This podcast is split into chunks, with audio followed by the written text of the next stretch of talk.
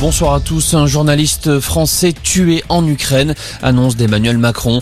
Frédéric Leclerc-Imhoff se trouvait à bord d'un bus humanitaire aux côtés de civils lorsqu'il a été mortellement touché par un bombardement.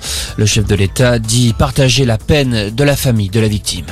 La France va faire tout son possible pour que la paix revienne. Les mots de Catherine Colonna à Kiev. La ministre des Affaires étrangères est en visite dans la capitale ukrainienne. Premier déplacement sur place d'un ministre français depuis le début de la guerre. Catherine Colonna doit également s'entretenir avec le président Volodymyr Zelensky.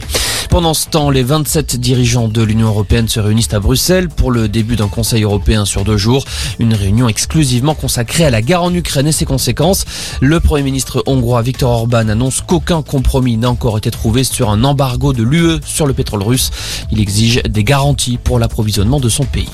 C'est une manière de lutter contre l'inflation. Le plafonnement des prix de l'électricité sera maintenu jusqu'à la fin de l'année, annonce de Bruno Le Maire. Le ministre de l'économie précise également qu'il n'y aura aucun rattrapage sur les factures d'énergie en 2023. Patrick Balkany va bénéficier d'une libération conditionnelle. Il quittera mercredi la prison de Fleury-Mérogis sans bracelet électronique. L'ancien maire de Levallois, condamné pour fraude fiscale, est incarcéré depuis février en raison de manquement à ses obligations, selon la justice. Gérald Darmanin et Amélie Oudéa Castera, bientôt auditionnés par le Sénat. Les ministres de l'Intérieur et des Sports seront entendus au sujet des débordements au Stade de France samedi en marge de la finale de la Ligue des Champions. Gérald Darmanin dénonce une fraude massive aux faux billets. 30 000 à 40 000 billets frauduleux ont été enregistrés.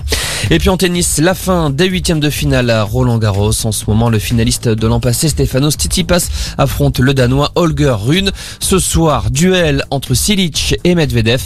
Tout à l'heure, le Norvégien Kasper Rude s'est hissé en quart de finale en écartant le Polonais Hubert Urkaz. Voilà pour l'essentiel de l'info. Excellente fin d'après-midi.